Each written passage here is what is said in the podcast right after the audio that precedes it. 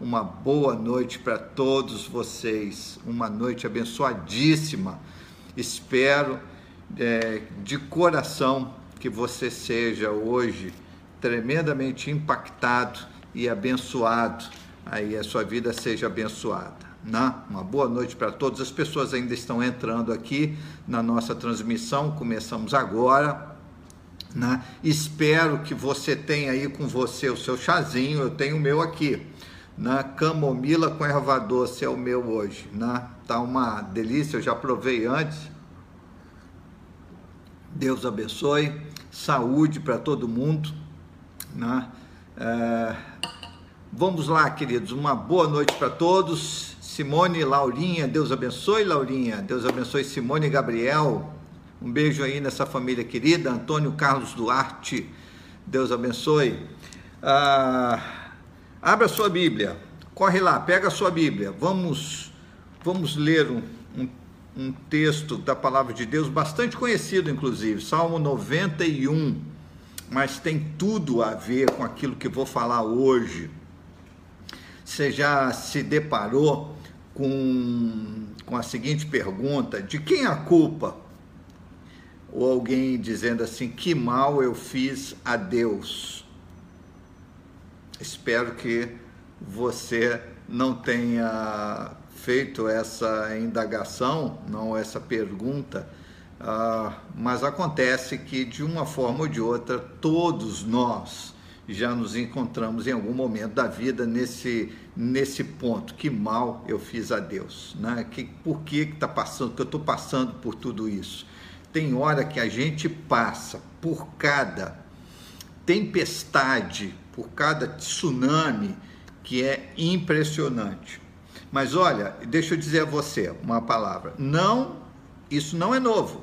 Né? Isso já acontece, a Bíblia relata isso vez após vez. Inclusive, hoje vamos pegar um texto depois bastante conhecido, que já falamos nesses últimos dias aqui, inclusive sobre ele, um profeta que passou por cada experiência na vida, mas tremendamente humano, que era o profeta Elias. Né? Mas vamos lá, para agora, abra sua Bíblia, Salmo 91, diz assim: Aquele que habita no esconderijo do Altíssimo e descansa à sombra do Onipotente, diz ao Senhor: Tu és o meu refúgio e a minha fortaleza, o meu Deus em quem confio. Pois ele livrará você do laço do passarinheiro e da peste perniciosa. Ele o cobrirá com as suas penas e sob as suas asas você estará seguro. A sua verdade é proteção e escudo. Você não terá medo do terror noturno nem da flecha que voa de dia, nem da peste que se propaga nas trevas, nem da mortandade que assola o meio-dia. Caiam mil ao seu lado e dez mil à sua direita, você não será atingido. Somente com seus olhos você contemplará e verá o castigo dos ímpios. Você disse: O Senhor é o meu refúgio. Você fez do Altíssimo a sua morada. Guarda isso, hein? Que o salmista diz: Você fez do Altíssimo a sua morada. Nenhum mal lhe sucederá, praga nenhuma chegará à sua tenda. Porque aos seus anjos ele dará ordens a seu respeito para que guardem você em todos os seus caminhos. Eles o sustentarão nas suas mãos para que você não tropece em alguma pedra. Você pisará o leão e a cobra com os pés esmagará o leãozinho e a serpente. Deus diz: Porque a mim se apegou com amor, eu o livrarei. Eu o protegerei, porque conhece o meu nome. Ele me invocará e eu lhe responderei. Na sua angústia eu estarei com ele. Eu o livrarei e o glorificarei. Vou saciá-lo com longevidade e lhe mostrarei a minha salvação. Todas estas promessas que Deus fez aqui no Salmo 91 tem uma é a resposta a uma indagação, a uma, a uma atitude do servo e do filho de Deus. Está aqui no versículo 14. Deus diz assim: Porque a mim se apegou com amor, E aí ele começa a dar uma lista de promessas. Eu vou livrar, eu vou sustentar, eu vou abençoar, eu vou cercar. Né? Por quê? Porque alguém se apegou a Deus não por medo, mas se apegou a Deus por amor. Então, que esta noite você tenha aí é, esse firme propósito de se apegar ao seu Deus com muito, muito, mas muito amor, tá bom? Para já, existe uma música, e aqui eu separei as nossas músicas hoje, né? a primeira é cantada pelo Ministério Zoe, né? que chamada assim, Aquieta Minha Alma é uma música que a, a mensagem é extremamente importante, é, é, é muito importante para esse momento que a gente está vivendo. Ele diz assim, na, em certo momento da música, na, na letra, ele diz: Eu descobri que tudo o que eu preciso está em ti. Tudo que a gente precisa, minha gente, está em Deus. Mas, em nome de Jesus, espero que aquilo que a gente tocou, falou até agora, aquilo que a gente leu na palavra de Deus principalmente, ajude você agora a descansar no Senhor e a ter o seu coração voltado para a palavra de Deus. Nós vamos agora dar início à meditação da palavra de Deus e eu peço a você que me ajude aí abrindo sua Bíblia em 1 Reis, capítulo 16. Eu disse que falaríamos de Elias ah, outro dia, já também falei de Elias e das experiências de Elias, mas você já se deu conta de que as maiores experiências de Elias vieram de um confronto que ele teve, de problemas que ele passou? As maiores experiências com Deus, inclusive, é, passando por perseguições por parte de Jezabel, de Acabe, ele foge e ele tem as suas experiências com Deus. Nós vamos ver dois tipos de experiências bastante distintas, mas que são profundamente transformadoras ao coração humano. Que é as experiências que Elias, Elias passou em dois montes muito distintos o Carmelo e o Horeb. O Carmelo, aonde ele se defrontou lá com os profetas de Baal e os profetas de Aserá, e em Horeb, quando ele teve a sua experiência de ouvir a voz de Deus, experiência desse encontro com Deus. E o que que isso fala para nós? Eu eu desejo hoje seguir nessa essa meditação. Então, o texto seria é, muito longo para a gente ler e eu não vou, aqui não é, o, não é o, o, a maneira, não é certo a gente pegar simplesmente gastar muito tempo aqui com a leitura, né? mas é, depois eu vou tratando aqui com vocês. Mas, 1 Reis, capítulo 16, nós vamos ler a partir do versículo 29, tá bom? Para aqueles que ainda estão aí abrindo sua Bíblia, você não tem a sua Bíblia é, diante de si, corre lá, pega a sua Bíblia. Estou vendo aqui, irmã Niva, Deus abençoe, irmã Niva, uma boa noite para você também. Nilo Tavares, Deus abençoe Nilo, Jandira, Deus abençoe Rosana Vangelotti, a Celinha, Deus abençoe, a Célia Monteiro, Deus abençoe Elizabeth Lavrador, a Flavinha, Deus abençoe Flavinho, o Júlio, Deus abençoe Júlio Figueira. Muito bom. Uh, um anúncio aí, ó, para gente, o nosso batismo está chegando. Nós teremos batismo nas águas na igreja. Olha, a igreja retomando as suas suas atividades aí, né? Ontem também foi. Nós vamos anunciar no domingo tudo isso. Tem novidade chegando aí, minha gente. Novidade muito boa. A gente vai anunciando nas próximas nos próximas reuniões, tá? Ah, Zizi tá dizendo, tá bom, Zizi, um beijo para você, não tinha te visto aí.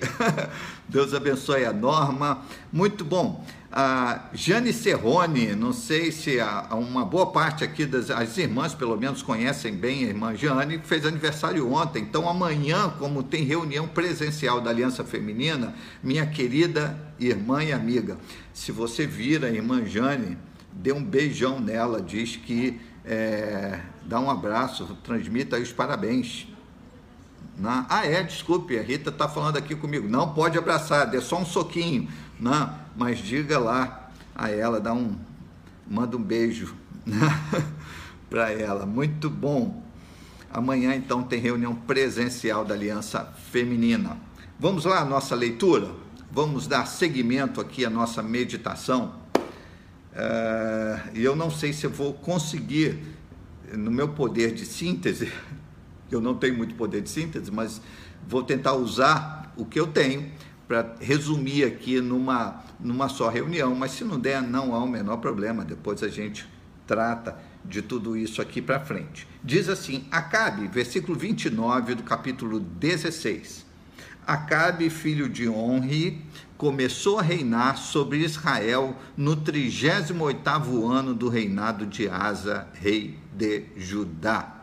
E Acabe, filho de Onri, reinou sobre Israel em Samaria 22 anos. Está falando aqui das tribos do norte, essas tribos que depois foram aí é, dominadas né, pelos assírios, tribos que foram espalhadas pelo mundo nessas dez tribos.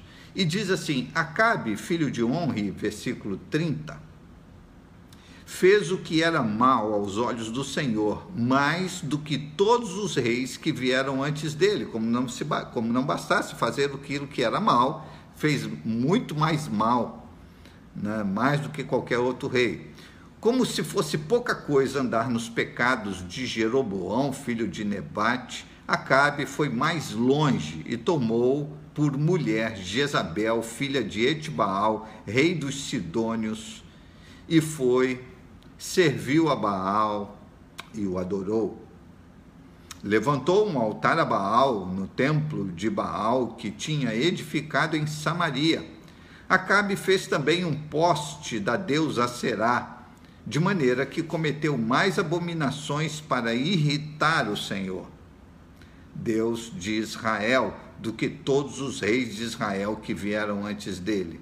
Em seus dias, Iel, o Betelita, edificou Jericó. Olha aqui, olha versículos que estão arqueologicamente comprovados. Né? Em seus dias, Iel, o Betelita, edificou Jericó quando ele lançou os alicerces da cidade, morreu Abirão, seu filho primogênito, e quando colocou os portões, morreu Segube, seu filho mais novo, segundo a palavra do Senhor anunciada por meio de Josué, filho de Num. É, tudo isso está arqueologicamente comprovado porque a destruição de uma cidade, eles não tiravam as pedras, todos os, os escombros, para construir depois uma nova cidade em cima, é, de, depois de limpo aquele terreno. Não, eles construíam em cima dos escombros. E hoje, pelas escavações lá em Jericó, se sabe, né, se comprova exatamente esse momento em que El Betelita acabou sofrendo essas duas perdas a sua família, seus filhos mais velho e mais novo, segundo aquela a palavra que tinha sido dada por Josué quando quando destruiu lá Jericó na tomada da terra prometida. Bom, mas esse não é propriamente o, uh, o nosso o nosso assunto, mas exatamente porque ele, é, Acabe se envolveu em todas essas maldades Deus levanta um homem segundo seu coração. Deus levanta Elias, um profeta. Olha que coisa. E esse homem teve as maiores experiências com Deus, suas grandes experiências com Deus, levando, apontando para o povo quem era Deus, seu poder, sua a, a sua guarda, o cuidado e o zelo de Deus, porque aquele povo estava se distanciando de Deus, estava longe de Deus. Né?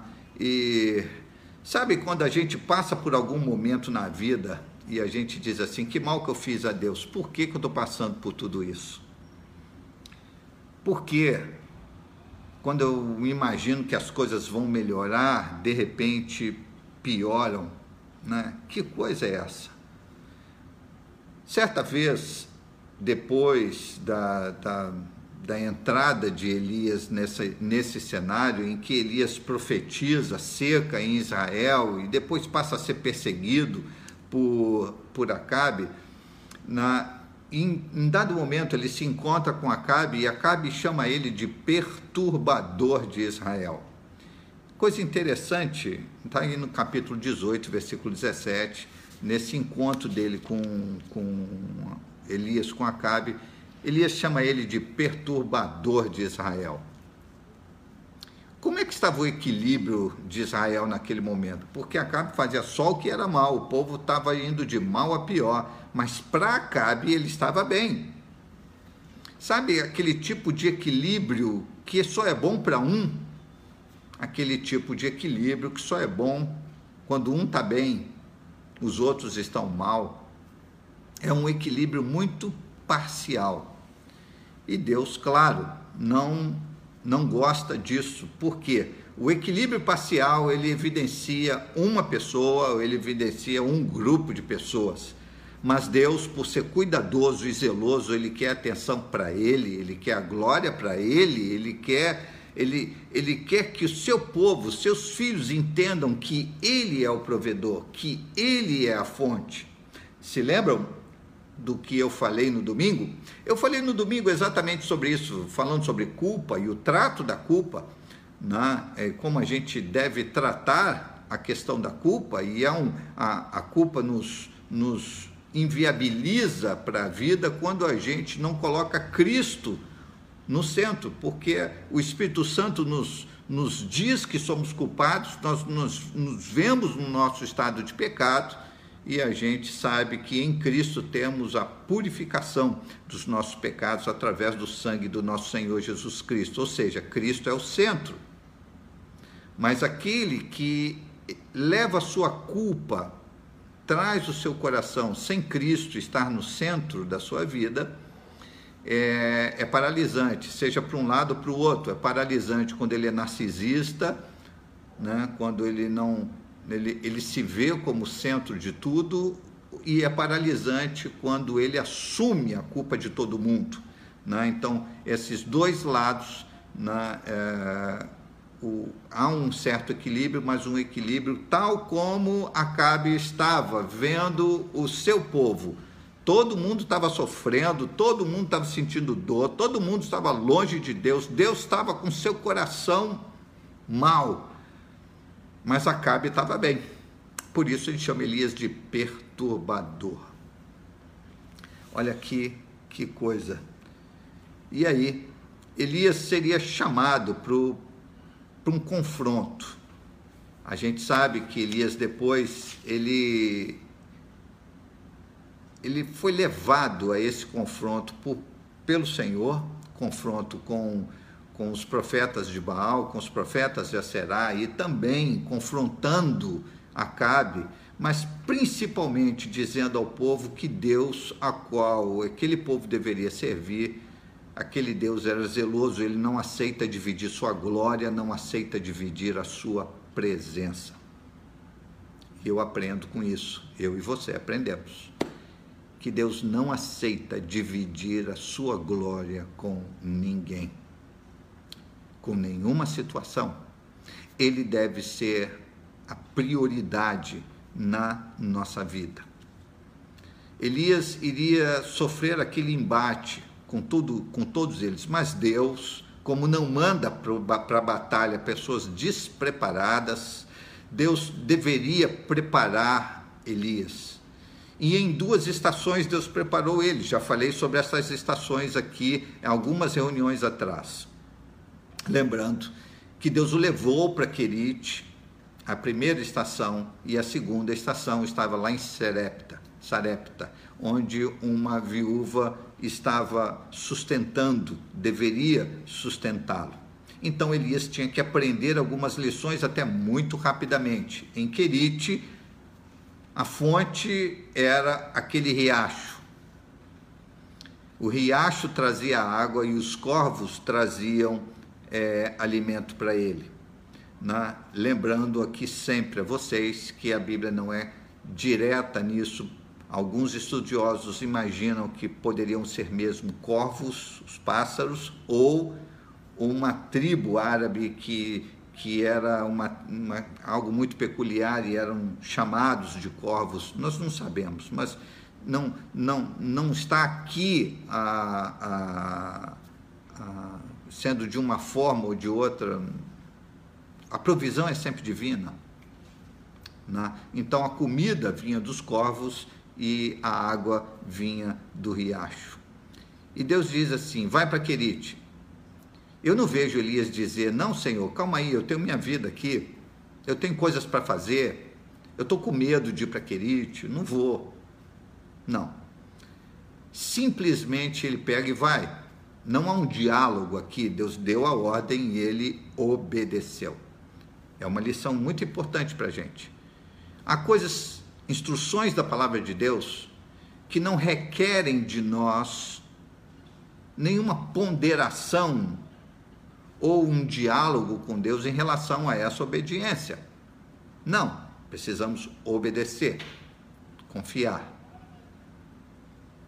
Deus disse: Você vai para lá, fica lá em Querite, naquele lugar, e eu preparei aquele lugar, se esconda lá. Elias havia profetizado seca no mundo inteiro, conhecido ali naquela redondeza, estava uma seca só, uma carência só, uma fome só. Mas em Querite havia abundância. E Elias deveria aprender essa segunda lição, que quando se encontra, quando ele se encontra no centro da vontade de Deus, sempre há provisão.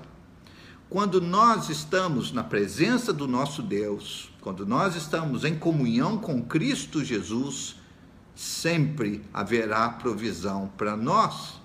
Jesus prometeu isso: eu deixo-vos a paz, a minha paz vos dou, e ele diz: eu não dou essa paz como o mundo a dá a provisão divina, ela é sempre muito eficaz, tremendamente eficaz. E aonde estavam os inimigos?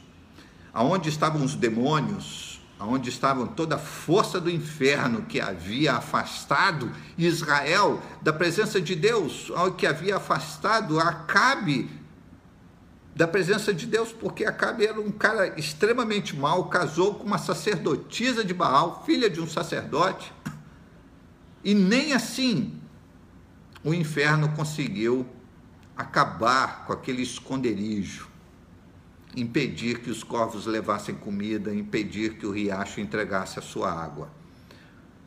E Elias deveria aprender uma terceira lição que a provisão, quando ela vem do céu para nós, nem o inferno, nem o inferno, nem nenhuma força neste mundo é capaz de anular a provisão divina. Ou seja, não importa o problema que a gente esteja passando, não importa o problema no qual você está passando, ou que eu esteja passando, não importa a dificuldade que a gente esteja enfrentando, mas se essa provisão vem do céu para a gente, o inferno não consegue segurar.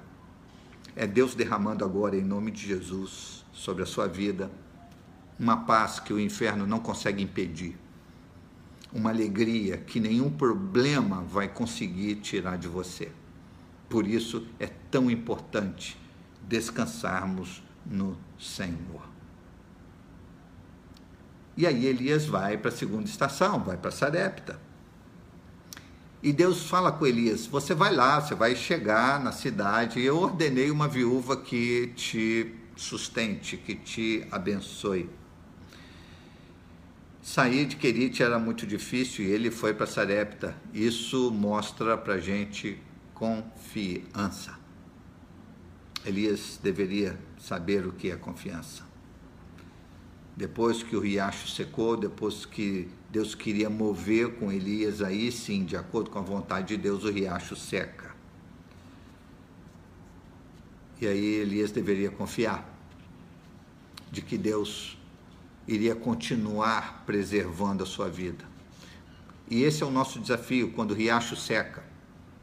Quando alguma coisa nos tira do equilíbrio, a gente precisa entender que Deus sempre está nos levando para uma outra etapa, para um outro estágio, para uma outra estação, mas nunca, em momento nenhum, Deus vai desamparar aqueles que são seus, como não desamparou Elias. Deus estava preparando Elias. Não vamos nos esquecer disso, que o seu embate com os profetas de Baal ainda não havia acontecido, mas Deus precisava preparar aquele homem porque Deus já havia separado aquele momento do embate. E aí ele vai para Sarepta e faz Elias depender de uma viúva. E esta viúva passa a depender da provisão divina de azeite, de farinha, e o azeite e a farinha nunca cessaram na panela, na vasilha daquela viúva. Ou seja, Elias precisava aprender a lição não só da obediência, não só da confiança, mas ele precisava aprender a, a lição da dependência divina. Nós, em todas as etapas da nossa vida, em todos os estágios pelos quais a gente passa, a gente precisa compreender que Deus quer uma dependência completa e total a Ele. E às vezes Deus permite que as nossas forças fiquem exauridas. Deus permite mesmo que aos olhos humanos nenhuma saída se apresente para nós. Mas saiba, meu querido e querida, que mesmo quando tudo isso acontece, Deus sempre abre uma porta, sempre. E ele diz: Vai para Sarepta, eu ordenei uma viúva, uma coisa que não tem nenhum propósito a viúva que precisava de ajuda. Como não tem nenhum propósito, nenhum, não há sentido em, em se refugiar num riacho ou se alimentar de comida que corvos iriam trazer a ele. E eu repito aos irmãos, né, é, essa provisão divina que vem, seja da, da natureza, seja através do outro que traz, ou seja, de maneira sobrenatural, não importa. Elias precisava aprender essa lição da provisão divina, essa dependência de Deus, de que toda a provisão vem dele. Toda a provisão. Nós hoje podemos ter comida na nossa casa. Temos o nosso chazinho. Eu nem vou tomar mais aqui o meu porque esfriou eu vou tomar uma água. Tenho água comigo, não é do riacho de Querite, mas tá geladinha, maravilhosa.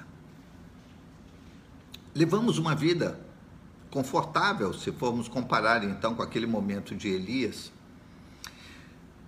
Mas a gente precisa de uma dependência diante de outras lutas e outras necessidades que se apresentam para nós. Saiba, querido e querida, que Cristo ele chegou a prometer isso, está lá em Mateus capítulo 5. Bem-aventurados aqueles que têm fome e sede de justiça. Eu já falei na igreja há bem pouco tempo sobre esse versículo. Ele, Jesus diz: Bem-aventurados que têm fome e sede de justiça, porque serão fartos. E essa justiça tem a ver com a verdade, aqueles que têm fome e sede pela palavra de Deus. Que têm fome e sede de Deus serão sempre, sempre fartos. Mas, pastor, isso não responde a pergunta que a gente normalmente faz, o que o senhor falou no início. Que mal eu fiz a Deus para passar por tudo isso? Deixa eu dizer a você uma coisa. Elias fez a mesma pergunta e não encontrou resposta. por parte de Deus, porque ele vai, ele tem um embate com os profetas de Baal, sucesso no Carmelo, ele ora, o fogo desce, tudo acontece. Depois ele sofre a ressaca de tudo isso, ele sofre a, a perseguição por parte de Jezabel. E Acabe também passa a persegui-lo, e diante disso ele, ele mostra um estado depressivo e diz: Que mal eu fiz a Deus, eu estou sozinho. Ele se via um cara sozinho, mesmo sabendo que Obadias havia preservado 100 dos profetas de Israel, 50 em cada caverna. Ele dividiu o grupo em duas cavernas e Obadias foi o provedor desses 100 homens. Mas mesmo sabendo que Deus havia usado Obadias para preservar 100 homens, ele se via sozinho, mesmo no meio de irmãos. Será que isso não nos diz alguma coisa? Às vezes parece que estamos sozinhos no meio da luta, mas só parece, meu querido e querida, só temos essa sensação. Deus não aprovou essa sensação de Elias, esse sentimento de Elias, porque foi um sentimento de autopiedade. Ele diz: Eu estou sozinho, está todo mundo errado, está todo mundo me perseguindo, eu sou sozinho neste mundo, tudo está acontecendo só comigo, que mal eu fiz a Deus. Você pensa que Deus responde essa pergunta? Respondeu não. Pelo contrário, Deus ainda mexe um pouquinho com Elias. Lhe dá sombra, lhe tira sombra. Mas nesse processo em que ele, fugi, ele estava fugindo, pedindo para si a morte, já no deserto, depois de já ter passado pelo Carmelo, que foi a experiência explosiva, tudo acontecendo, e sabe como é que é, 24 horas por dia, tudo acontecendo, ele agora está sentado no deserto, pedindo a morte para si, fazendo esses questionamentos todos. E o que que Deus providencia? Não corvos, não um riacho, não uma viúva. Mas Deus providencia o seu anjo. E o anjo de Deus leva para ele comida, leva pão e leva água. Pão e água. E o anjo diz para ele: acorda, come, porque é a, a jornada é longa. Ele come, dorme, volta, é, come, bebe, volta a dormir. Depois ele se levanta, come, bebe segue viagem. Ele vai para um monte Oreb. Sabe, a Bíblia em Oreb muita coisa já havia acontecido. Em Horeb, Deus havia falado com Moisés. Em Horeb, Deus havia dado a Moisés os dez mandamentos. E agora Deus está levando Elias para Horeb. E quando ele chega em Horeb, ele, que lá no Carmelo, a muitos quilômetros de distância, havia sido protagonista de uma luta épica, de um embate que todas as gerações iriam se lembrar dele dali para frente. Em Horeb, a sua experiência foi de silêncio, a sua experiência foi de, um, de uma brisa passando. Sabe, Deus falando com ele por meio do silêncio de uma brisa, uma brisa que transformou seu coração, uma brisa que abençoou sua vida. E ali em Horeb, depois de andar muito, depois de se cansar no deserto, depois de, de, de dias de autopiedade, dias, literalmente muitos dias de viagem, porque ele chega a Horeb com o mesmo discurso. Ele diz: Eu estou sozinho. E mais uma vez, implicitamente, ele faz a pergunta: Que mal eu te fiz, Deus, para passar por tudo isso? Você se lembra o que a gente falou no início? Que todo Elias surge no cenário bíblico por conta de toda essa maldade de Acabe. E Deus estava no controle. Elias não teria passado essas experiências maravilhosas que hoje tanto nos abençoa, se não tivesse enfrentado aquelas situações. Pois olha, querido e querida, longe de qualquer um de nós se comparar a Elias, mas há situações que nós precisamos vivenciá-las hoje, enfrentá-las hoje, para que a gente experimente esse descanso depois. Primeiro, entendendo que Deus é quem está preparando você que Deus não vai te abandonar, que Deus ensina você e a mim, que Deus providencia tudo o que é necessário para qualquer batalha na vida. Você está com batalhas na vida? Pois em nome de Jesus descansa o teu coração, porque em Deus nós encontramos todo o ferramental necessário para enfrentar qualquer batalha nessa vida. Mas se reparou o que, que Deus usou para preparar Elias para abençoá-lo, Deus usa a natureza, Deus usa as coisas mais improváveis, como os corvos, Deus usa coisas, seres sobrenaturais, como anjos, mas não importa. Quando Deus quer abençoar, até no meio de toda a miséria, até no meio de todos os problemas nos quais aquela viúva passava, ela serviu de bênção para esse homem. Ou seja, a presença dele abençoou também a vida daquela mulher. É uma troca. Por isso é tão importante a gente ficar junto, por isso é tão importante essa comunhão, por isso é tão importante esse momento que a gente está passando aqui. Gente, a gente se vacina, a gente tá, tem notícias de todos os lados de situações piorando, de pessoas morrendo, famílias perdendo seus entes queridos. Mas isso não inviabiliza de maneira nenhuma a igreja de Cristo. Ela sempre encontra, ela sempre encontra o seu caminho. Tudo isso eu sei que uma hora vai passar. Eu sei que muita dor vai ficar.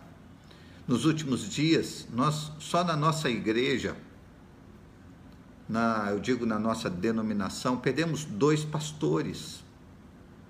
Veio um numa semana e o outro na outra semana. Recentemente, essa semana que passou, o pastor é, Anderson, nós perdemos o pastor Anderson, que deixa sua esposa Marinette, essa viúva, chorando. Uma igreja chorando, colegas chorando. Perdemos para a Covid.